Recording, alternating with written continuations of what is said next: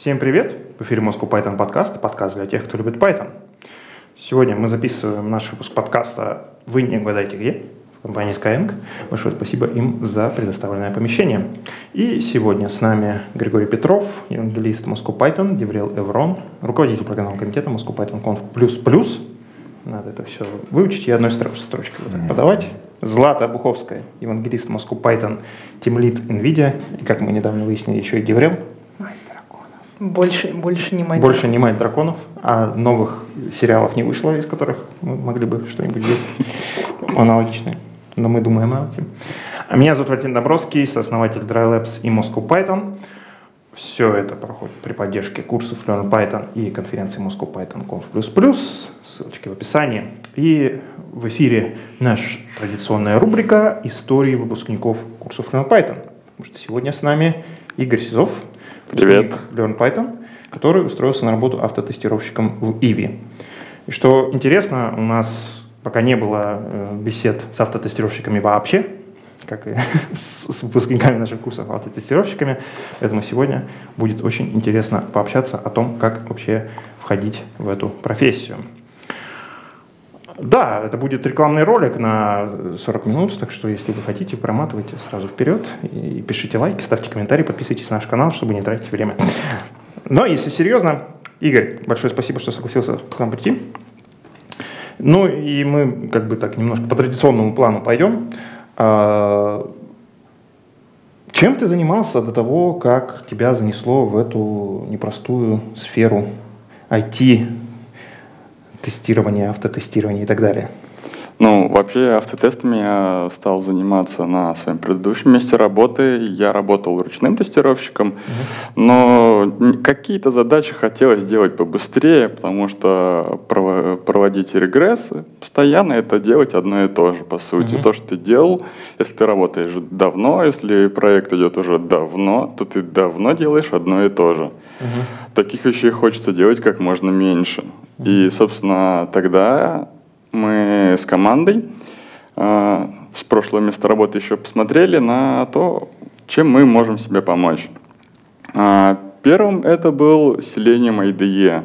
Это такой плагинчик для Firefox, который может записывать шаги, которые ты выполняешь, а потом выдавать тебе, собственно говоря, сами шаги, либо переводить там код в, в код в какой-то. Uh-huh. В Python он умел, в Java, еще что-то. А, в целом идея была нормальная. То есть, как бы выполнил один раз, а потом просто включай запись.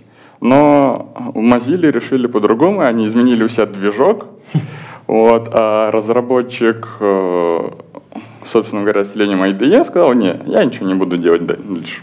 Так что либо пользуйтесь старой версией, либо сами делайте, что хотите. Вот. И тогда, собственно говоря, моя инициатива была, чтобы мы тесты начали писать на питоне. То есть это Selenium, Python. А, я начал изучать, что да как. Ну и таким образом меня затянуло туда сильнее. А, другие члены команды как-то ну, не так сильно заинтересовались, как я. Но в целом вот такой вот вход был. Угу. А как ты вошел вообще в тестировку, если начать вот с этого, э, сначала, так сказать? Ну, если еще сначала. Я еще со школы, меня интересовало IT. Угу. Я пошел в техникум, я учился, проще говоря, на IT. Угу. И мне хотелось работать хоть как-то связано по специальности. Угу.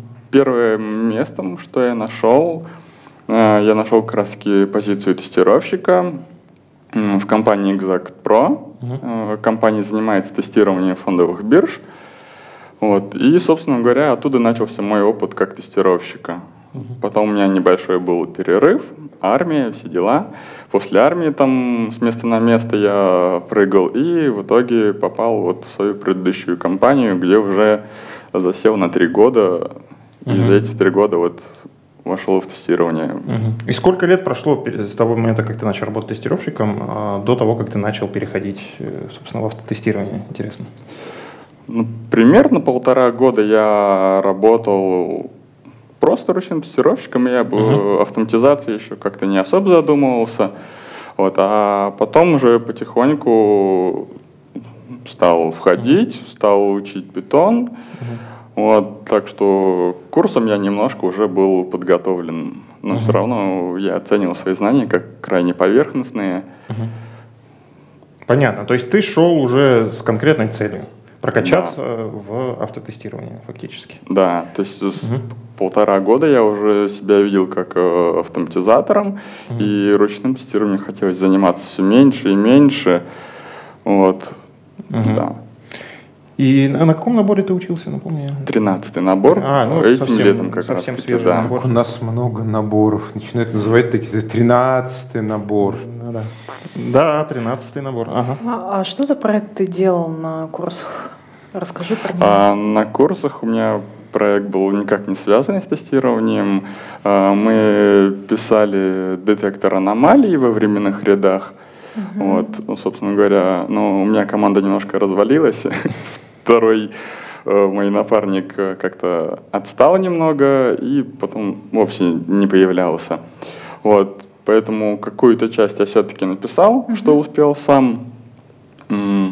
Собственно, сам детектор и да, то есть анализатор и детектор. Мгм. Э, Почему решил вообще ну, то есть ты мог идти на курсы, да, то есть там мог онлайн-курсы посмотреть, еще что-то. Почему решил пойти на курсы и почему выбрал нас? Такой вот вопрос. Ну, э, по мере того, как я занимался автоматизацией, вот, она была полезна, но время на нее выделялось мало, поэтому я занимался в основном для себя и именно свои задачи, а не командные автоматизировал. Таким образом, я изучал Python, я погружался, он мне нравился все больше, и я уже начал подумывать о позиции разработчика.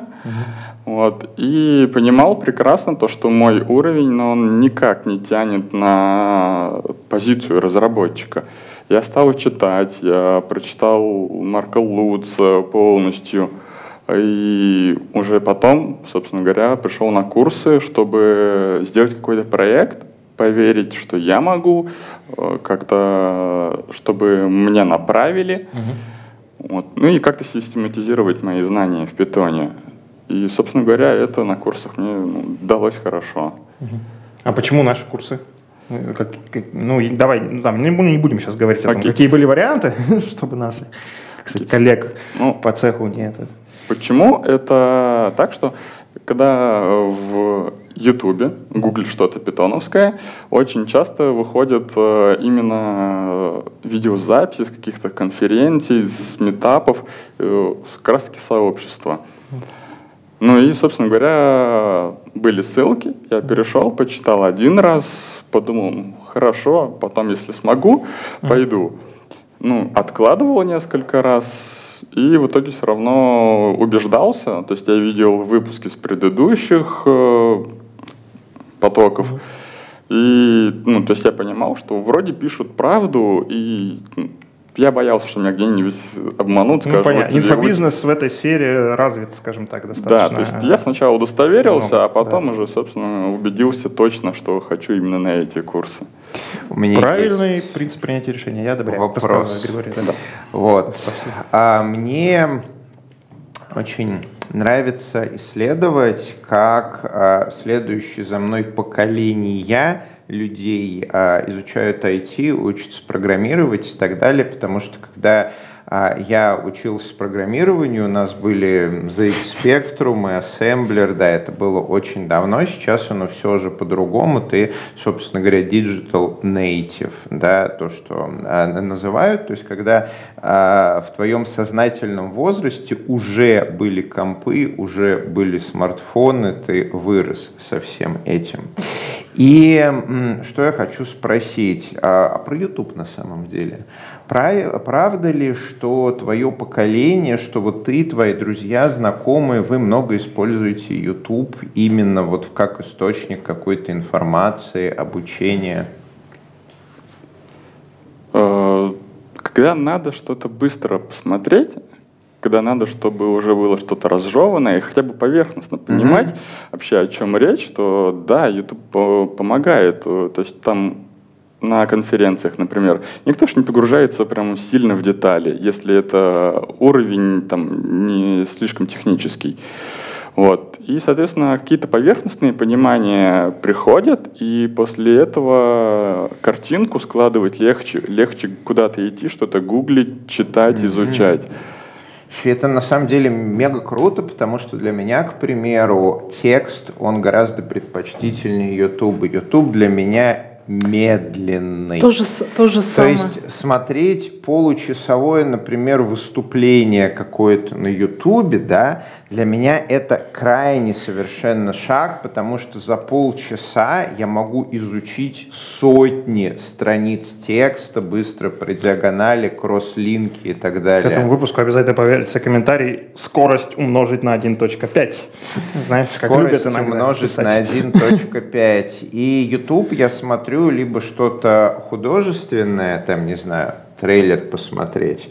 Либо это если какой-нибудь топовый доклад конференции, я как спикер хочу посмотреть не только что, даже не столько, что он рассказывает, а я хочу посмотреть, как он рассказывает, как он делает слайды, какая моторика, жесты и все вот это. Очень интересно. Ну и да, наш подкаст на Ютубе именно как видео, он популярен. Ну, у меня это в голове не укладывается, но хорошо есть, что есть те, кто моложе меня. Ну, к тому же, например, мне на работу ехать примерно по два часа пути в каждую сторону. Мне совершенно нету проблем посмотреть там получасовое, mm-hmm. часовое видео. А, мне это даже помогает наоборот сократить дорогу mm-hmm. для себя. И то есть получается так, что утром ты вроде бы занят, но для себя что-то полезное успел вынести. И таким образом, даже приехав на работу, например, там, во время чая или еще чего-то, ты зашел и уже знаешь, что тебе искать. Ты уже услышал э, те словосочетания, по которым принято разговаривать на эту тему. Это очень и круто. так ты быстрее находишь. Ну да, те же самые подкасты, ну, когда ты ездишь на работу в метро, на общественном транспорте, ты можешь смотреть видео, те же самые подкасты многие слушают в автомобилях. Я, кстати, оценил, ну, то есть я работаю из дома обычно, но вот я был там в поездке в Кремниевую долину, и так получилось, что я сам не вожу машину, поэтому я много перемещался на электричках, иногда там по часу, по полтора в один конец, и я понял, да, тех, кто действительно... Сам я обычно подкасты особо не слушаю, но я заценил это. В дороге слушать подкасты. Нас обвиняют в обилии непонятных слов в подкастах. Слово поэтому... подкаст. Что да, такое? Да, давайте прямо сейчас начнем.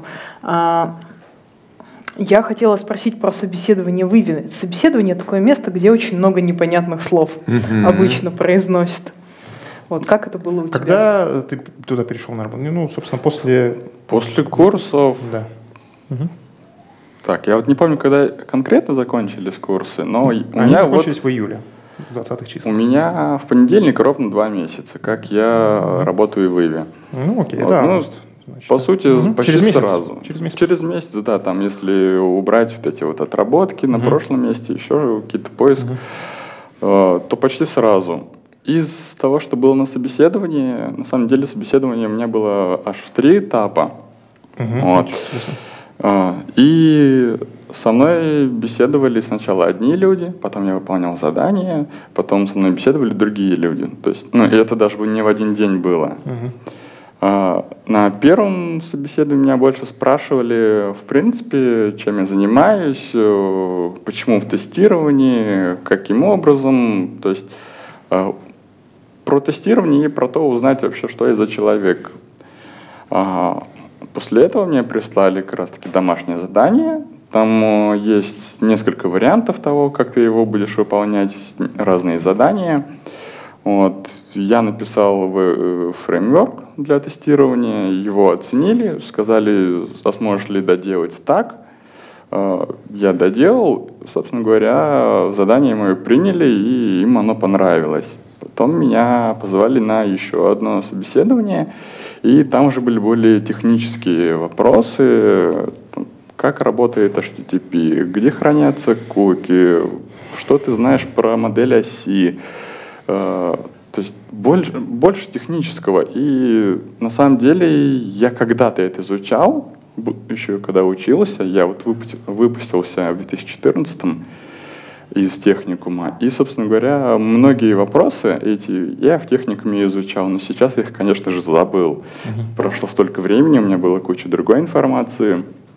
И я уже просто рассуждая, что-то на ходу вспоминая, то есть я сразу говорю, я не знаю точно, я рассуждал и рассказывал. Это понравилось, и, собственно говоря, меня позвали почти сразу после этого собеседования. Ты знаком с техниками Владислава Козули? Нет. Вот только что ты сказал э, как раз-таки примерно то, о чем мы говорили в подкасте с Владиславом. Когда не знаешь, рассуждай, выводи на темы, которые ты лучше понимаешь. Ты, не, не будучи знаком с этой техникой, сделал все абсолютно правильно. На самом деле это давно известная истина. Ну, я еще, да. когда учился, я уже тогда на многих экзаменах выплывал только за счет рассуждений. Mm-hmm да. Вот. А Мы поскольку... вспоминали анекдот про студента, которому там достался один вопрос, там, да, прям про блоху, а он знал про овцеводство. И он, там, да, Главное убедительно рассказать. Да. да, абсолютно верно. Что случилось? Все нормально. Все в порядке. Продолжаем. Окей, продолжаем наш, наш выпуск. Чуть-чуть назад откатимся. Вот курсы пошли.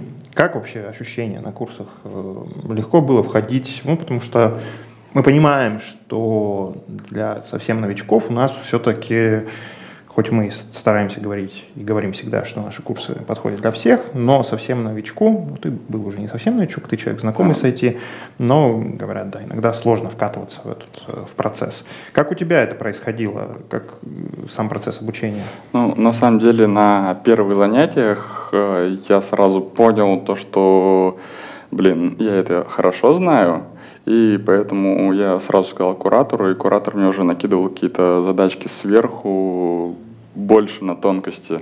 И, собственно говоря, я с куратором занимался уже прям с первого занятия. А кто сути. был куратором? У меня сначала была Алиса, угу. вот, но у нее были другие ребята, у которых уровень был поменьше, чем мой, угу. и потом меня перевели к Глебу. Угу. Вот, и у Глеба уже больше мы разговаривали про технические какие-то вещи. То есть угу. мы пошли дальше. Угу. Я не стал ждать.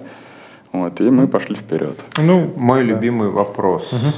А, мне же есть научный эксперимент, э, интерес, как делать лучших программистов, поэтому я тех, кто недавно закончил какое-то начальное обучение, всех стараюсь спрашивать. Вот э, по свежим следам, вот ты обучался, это было недавно. Что было самое тяжелое в этом обучении? То есть что тебе было вот непонятнее всего, на чем ты тормознул, вот что было сложным? А самый сложный момент для меня, когда кончается полезная информация на русском, и ты уже лезешь в какую-то официальную документацию на английском, ты mm-hmm. пытаешься разобраться, mm-hmm. что ж они имели там в виду, mm-hmm. а оказывается, что там элементарные вещи какие-то. Вот. И тут, собственно, помогает, если у тебя есть человек, который тебе скажет, вот это вот пропусти, можешь даже не смотреть, а вот сюда посмотри, да вот тут оно тебе быстро ответ даст. Программирование — это английский. Учите английский. Ну, Мы же не зря в офисе Skyeng находимся. Хотя планы по переводу документации у нас лежат в долгом ящике уже давно. Ставите дуолинго по 15 да. минут в день. Я вот так японский учу. Нормально. Тут ну, должна быть реклама Skyeng, ну, ну ладно. Окей. Тут, тут, мне кажется, есть целый пласт программистов, которые как-то много лет вот умудряются, или айтишников даже, которые умудряются не учить английский. Как у них это, это получается? Это странно, В следующем да. подкасте с Казулей надо будет обязательно поднять этот вопрос про английский и я вот ищу на работу к себе людей, и проблема в том, что специалистов мало, специалистов, которые еще и английский знают хорошо, вообще мало. Что за фигня? Плачь, Ярослав. Ну, хотелось бы защитить немного тех, кто плохо знает. А, есть ребята, которые могут перевести там предложение два, подловить контекст, угу. а уже дальше, по сути, не полностью переводя, угу. а частично по каким-то фразам, выражениям понимать, угу. о чем идет угу. речь, и документацию читать угу. уже более-менее нормально. То есть даже я вот заметил, когда мой уровень э, в питоне растет, угу. то какие-то технические вещи на английском, которые раньше мне ломали мозг, и я полностью отключался, не понимал, как мне что сделать, я пробегаюсь быстрее и, в общем, понимаю, о чем речь. Может быть, какие-то детали упускаю, но, может быть, даже с опытом это тоже устранится. Я уже много раз говорил в этих подкастах, что только начав учить японский, я понял, что изучение языка это, в общем-то говоря, не так просто. Вот у нас тут втроем такое одинаковое когнитивное искажение. Мы слишком давно знаем английский, мы с ним уже сроднились, свыклись, и мы помним, что мы знали его всегда, и вроде как не очень тяжело было выучить. А если ты начинаешь изучать э, язык э, с нуля, то это неожиданно сотни и тысячи часов инвестиций. И у разработчика нету... Э, выбор разработчика выглядит выглядит не так, как мы думаем. Мы-то думаем, у него выбор там а, учить английский или не учить английский, но на самом деле у него выбор а, учить английский или, например, сходить э, в театр со своей девушкой или записаться на курсы программирования или покататься на велосипеде. То есть это не час, не десять и не сто. Это огромная каждодневная инвестиция. Ну да, учить английский тяжело. Ставьте Duolingo по 15 минут в день, и через годик можно уже на Skyeng переходить. Привычки, ритуалы, наше все. Тут еще играет ту роль, что когда у тебя есть практическая задача, то получается проще. Вот как бы то, о чем угу, ты говоришь, да. Игорь, это слышишь есть так, мотивация. что у тебя да, тебе нужно там прочитать кусок документации. Это задача, которую ты должен выполнить. Документация есть только на английском, ты ее читаешь, там первый раз получается так себе, потом все лучше, лучше, лучше. Ну вот коллеги из Skyeng собирались запускать курс английского именно что для IT, для разработки. Я не знаю, они в итоге его запустили или нет, мне не получал этой информации, но выглядит это именно таким образом, что действительно это должен быть курс, который учитывает именно запрос человека. Ну как, э, сейчас пока говорят, что, ну вот так в общих чертах, да, там учите английский, чтобы смотреть сериальчики. Но это тоже момент, как бы интересный момент, как бы настолько ли это. Ну, какая здесь мотивация? А вот, кстати, Зачем мне смотреть сериальчики на английском, если я могу их посмотреть на русском? А Нет, вот, ну, кстати, вот, это немножко разный английский. Вот я, например, не смотрю сериалы и достаточно мало общаюсь по-английски. Я могу очень быстро читать, писать, вообще никаких проблем. А с сериалами у меня проблема. Я совершенно не, не весь английский, который они произносят вслух, могу воспринять. Поэтому учить английский, вот, например, чтобы смотреть сериалы и на сериалах, ну, такое. Начнешь хорошо э, понимать английские сериалы, а э, документация будет гораздо хуже. Поэтому тут я с вами согласен, что учиться надо именно на том материале, где вы собрались это использовать. То есть хотите изучить английский с целью стать более сильным программистом, учим английский именно вот который в документации доки, статьи. Да, в технической далее. литературе и так далее. А смотреть сериалы на английском в надежде, что это позволит читать доки, ну, О, так себе. Я придумал. Learn Python the hard way в оригинале. А? Поставьте себе задачу прочитать эту книгу. Вот это, да, кажется, это будет достаточно интересным челленджем. Хорошая книга, я всячески рекомендую. Я бы хотела немножко вернуться к Игорю, так как он наш гость.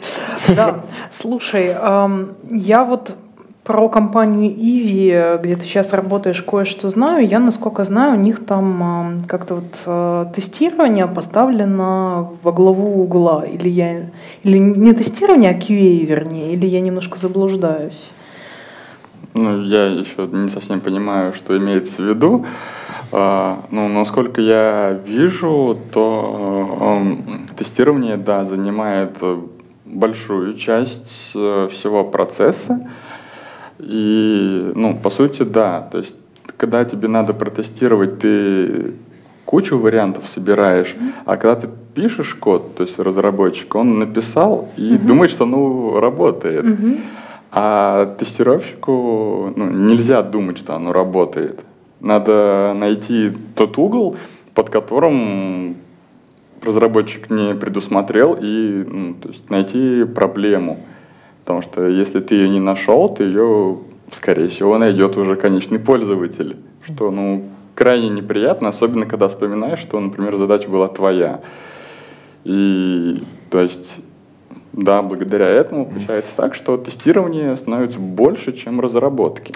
Гриша, ты вот наверняка был на последней Team Lead Conf, не на последней, на предпоследней прошлой зимой, где выступал CTO компании Иви Евгений Росинский, и он рассказывал, что-то на тему того, что они много раз экспериментировали, кто является драйвером вот, создания новых фич в команде, и что-то, по-моему, там было про тестирование. То есть driven development? Ну, сейчас я как бы не хочу перевирать этот доклад. Но... Я тоже не хочу перевирать, потому что на конференции, где я выступаю, я в основном не нетворкуюсь. Это на самом деле страшная тайна спикеров, но когда спикер приходит на какую-то конференцию, он там выступил сам, а все остальное время он ходит и общается с, э, с гостями конференции. То есть у спикеров нет ни задачи, ни цели, ни необходимости ходить на доклады других спикеров. Ну, за редким исключением, вот я, например, две недели назад э, в Германии был, да, я сам выступал на Гоум-этапе, а потом в гости пришел на Пайкон. И на Го-метапе я выступал вместе с эм, старым питонистом, который как раз автор книжки Fluent Python. Это вот. Не из Бразилии это? Э, да, да, да. Люц, Люц, то ли Люцана, то ли... Ну, э, Лучано. Э, да, да, да, да, да. Бразилец. Лючано, возможно, к нам приедет. Эм, бразильц, возможно, к нам приедет. Я постараюсь. Вот. И он как раз на следующий день выступал на Пайконе, поэтому вопрос, чтобы составить ему компанию, пришел на его доклад, сел в первый ряд, всячески ну, его морально поддерживал. Вот, но это именно социальная такая история. А так я, конечно, ходил по конфе и общался, также с Team Lead. А что там было про драйверы инновации и т.д.д.? Возможно, это был доклад не Евгения, а чей-то ну, еще. Но история, история была в том, что, что потом извините, э, тестировщики, по сути, выдумывают продукт. Вот они как бы сидят в некоторых компаниях, бывает так, не знаю, в компании Ви так или не так, но так может быть. К чему я на самом деле задаю этот вопрос? А нравится ли тебе вот именно тестирование или тебе хотелось бы со временем идти в разработку? Ну да, ты начал с того, что ты думал про то, чтобы стать разработчиком. Как у тебя да. сейчас? Ну, сейчас э, мне очень интересно то, как это поставлено в Иви. А, и сейчас у меня нет ограничений жестких на то, я тестирую автотестами, то есть я написал тест для тестирования своего тикета, или я его протестировал руками. Uh-huh. И таким образом я могу разбавлять чисто для себя, а, когда я пишу код, и когда я там руками быстро проверю.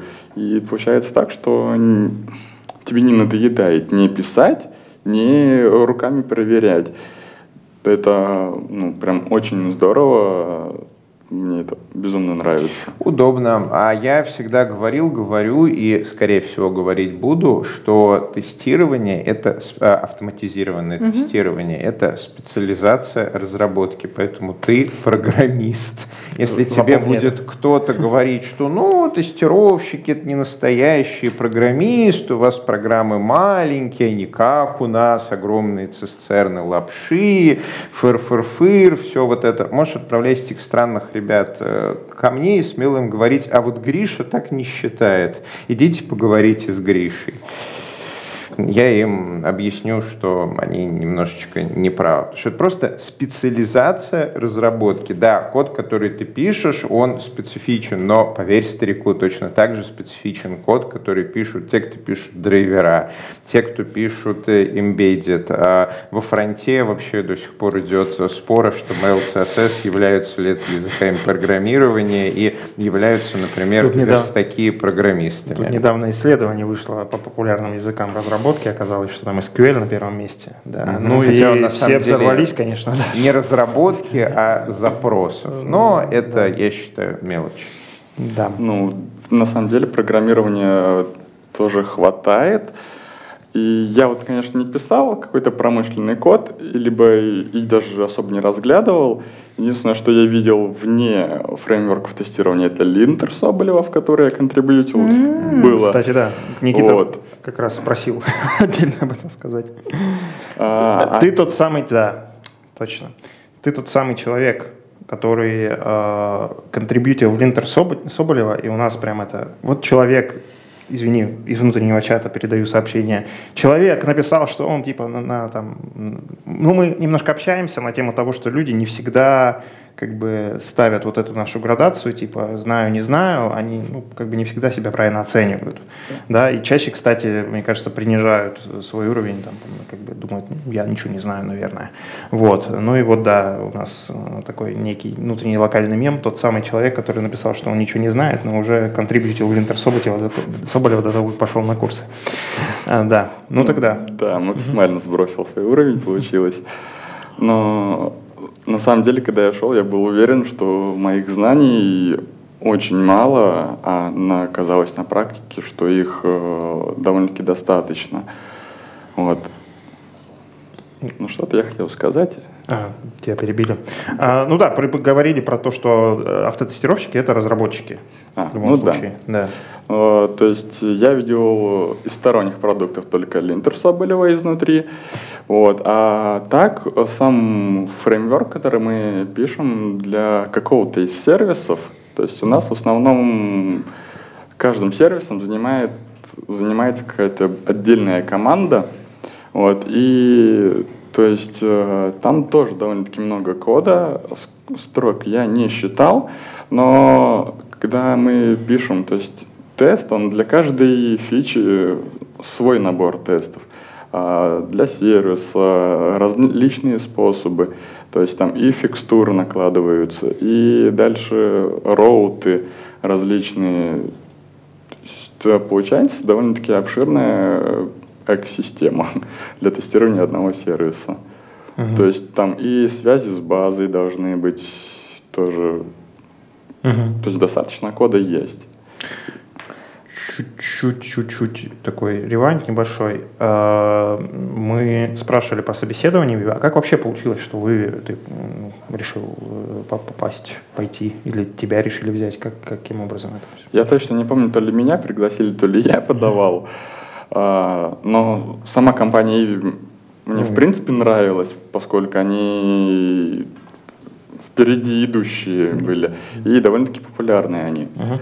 Вот, а после того, как я почитал, какие у них э, вакансии, какие требования, требования были довольно разумными. То есть, когда ты читаешь какие-то вакансии, там бывают настолько неразумные требования.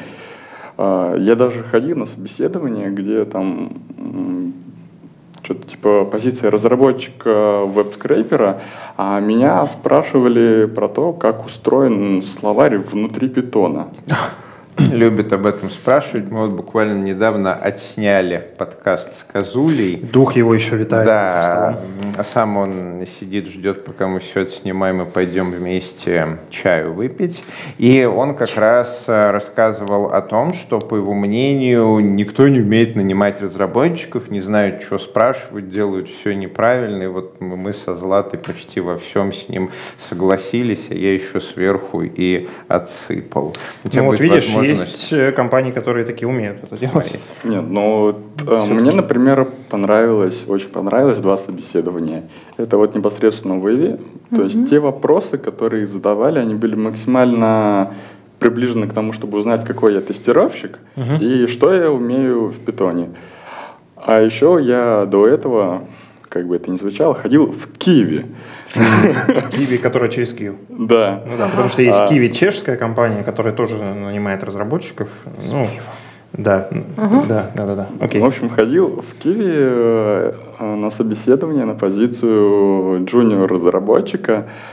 И там тоже были довольно-таки интересные вопросы на знания, и как раз таки, как мне показалось, они хорошо бы показали уровень человека, который приходит. Кстати, Олега Чуркина надо к нам позвать. Вот я как раз таки с ним и собеседовался. Да, да, да. все, все, все знают. Чего? Так, у меня, значит, это... Флэшбэки? Да, я рассказывала историю вы же были про то, как... Ладно. Да. Я немножко позащищаю веб-скраперов, которых нужно знать как э, словарь которым нужно знать словарь питона. Да, как устроен словарь питона. На самом деле очень простой лайфхак. На многие такие э, вопросы э, можно заучить ответы, их задают во многих-многих компаниях. Ну, это просто вот такая реалия рынка. Вот ты один раз выучил, как устроен словарь, да. пусть даже там в общих чертах, и все, это инвестиция на будущее. А помнишь, как Владислав mm-hmm. рассказывал, как он выучил, как, э, собственно, что содержится в HTTP запросе, но на собеседовании ну, просто забыл. Да. Да, именно так и получилось, что после этого мне стало интересно, как же он все-таки устроен. Угу. А, собственно, после этого я в чатике э, очень много расспрашивал, угу. и, собственно, мне помогли, рассказали, и мне стало довольно-таки интересно. Наш набор, набор ваш, да? Даже не набор, а Moscow Python. Python. Да, угу. в общем. Вот.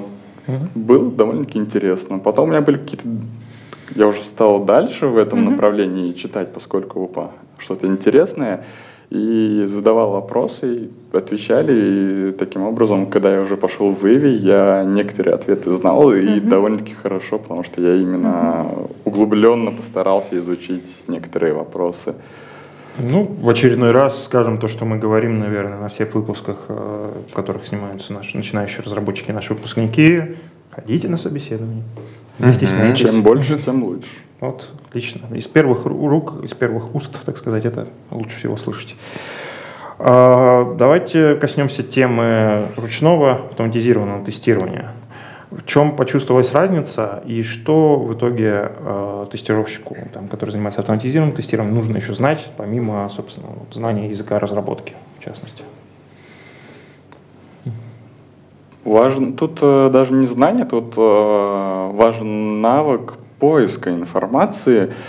Э, вот, например, последняя проблема, с которой столкнулись у нас в компании, это библиотека PyTest Parallel. Угу. Она никак не хотела работать с Allure.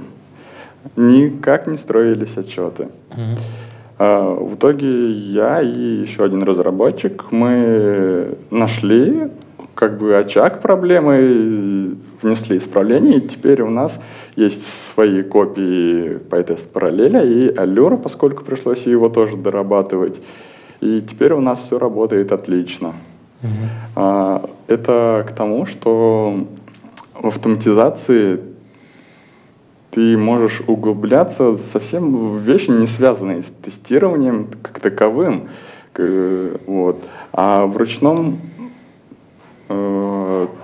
то, как ты будешь развиваться, это в основном теория, в основном правила того, как составлять тест-кейсы будешь. Uh-huh. То есть тут важны другие умения, uh-huh. умения с разных углов подумать, поразмыслить, как оно, что. И умение это граничит с тем, что у тебя должно быть такая расположенность, как заполнять бумаги либо документы, поскольку когда ты пишешь тест-кейсы, когда я занимался еще ручным тестированием, у меня было и по полторы тысячи кейсов, они хранились в файлике, а, важно было изучить полностью бизнес-процесс и все ветвления, и то есть тут разные скиллы нужны. То есть в ручном тестировании ты должен понимать, что ты можешь записывать много, понятно, хорошо, а в автоматизации ты должен понимать, что ты можешь быстро в чем-то разобраться и как-то найти пользу, то, как ты это делаешь. Вот. А знания, они все приходят в момент того, когда ты уже какую-то конкретную задачу делаешь. Угу. Ну да, ну получается в любом случае ручное тестирование это важная ступенька для того, чтобы да, дальше то есть перепрыгнуть сразу в автоматизацию. Как, как картинка. перешагиваешь. Да, да, да. И даже вот, э, когда я собеседовался, мне говорят, а ты готов как бы руками что-то делать, проверять? Потому что чисто автоматизацией заниматься не получится никак, если ты не знаешь систему. Uh-huh. То есть, ну что ты будешь писать код? Что? Ты не понимаешь, uh-huh. что происходит. И, собственно говоря, должен быть хороший бэкграунд ручного тестирования, чтобы уметь э, все-таки смотреть с разных сторон. А когда занимаешься автоматизацией, если у тебя этого навыка не было, то ты его еще хуже э, опустишь. То есть ты не сможешь смотреть с разных сторон, а будешь только в лоб проверять и все. Мне никогда не получалось тестировать код, который я пишу, прям это вот... В том-то и дело. Это как смотреть себя на видео. Боже мой, что, что, что, я не хочу это Не, не, видеть. не, не, не в этом дело, дело в том, что ну просто вот в голову не приходит. Ну, как бы ты написал, вот же оно же, оно же так и работает, вот прямо, вот отсюда, сюда и сюда. Да. В чем А тут может быть проблема? Тесты, в коде. тесты в коде, ну, в смысле юнит. Ну, пишешь тесты в коде. Пишу, конечно, у меня как раз вот э, задача была. Самая интересная задача, которую сделала на лето, интеграционное тестирование Py Allure. Ура! У меня получилось распараллелить с первого раза. Ну, это что использовать? Да, я какую-то, по-моему, другую библиотечку использую. Наверное, XDist. Да. точно. Она немножко делает хуже тестировщикам, чем PyTest параллель, поскольку она навязывает свои правила, как писать тесты. А зачем нам лишние ограничения? А PyTest параллель, он своего как бы сильно не навязывает, и у тебя больше свободы, то как ты пишешь, как ты строишь архитектуру э, фреймворка. Кстати, вот про немножко архитектуру, даже инфраструктуру. А, скажи, ну, все-таки вы там работаете у вас с Selenium, ну, какой-то сложный pipeline для этого автотестирования. А вот сам Я pipeline... работаю на backend. Я автоматизацией занимаюсь на backend е. Ага. А, Есть отдельно команды, которые тестируют э, UI, Мгм. и каким образом у них там построены Мгм. тесты, я пока не знаю, я еще не сталкивался. Вот, э, поэтому у нас в основном это request для запросов и PyTest параллель, параллелить, Allure для отчетов и сам PyTest. Вопрос был в другом, а в том, что вот само, сами pipeline ы для тестирования вам, наверное, какой-нибудь DevOps строит. Вот, и вопрос был в том, а удалось ли тебе а, еще познакомиться вот на, на этой новой работе, которая, ну, выходит за границы питона, там, докер, что-нибудь такое.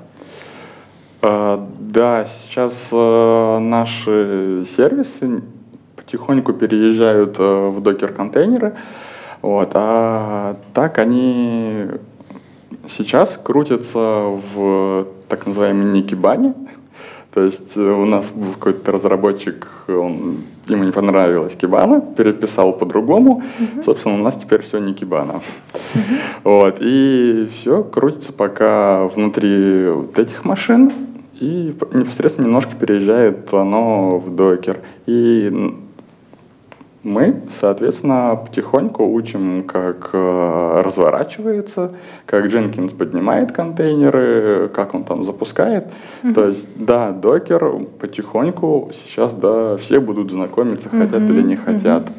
И также некоторые другие технологии. Например, у нас используются разные базы данных. У нас есть и Mongo, и Postgres, и Elastic. Что-то еще было, не помню что. Но, по крайней мере, разные технологии, и хочешь углубись туда, хочешь углубись туда. То есть э, еще один плюс, почему мне нравится. Я выбираю, во что я могу углубиться сильнее. Э, ну, конечно же, я буду тестировать и другие вещи, потому что ну, в одно углубляться это не очень хорошо.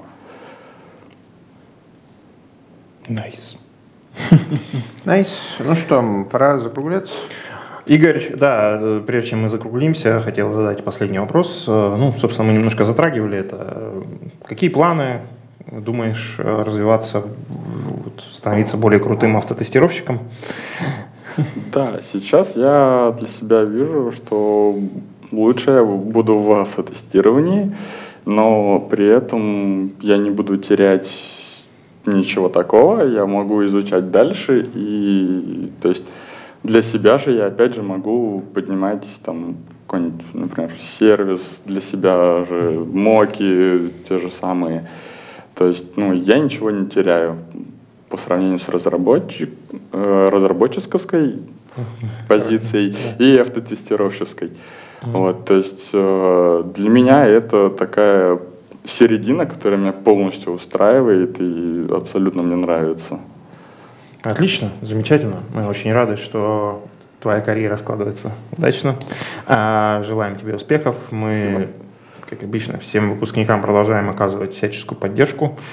А, Так что обращайся. А, да, у тебя есть сообщество Moscow Python, ну, как у всех нас. Оно тоже всегда рада помочь. Скоро, кстати, будет наш метап очередной.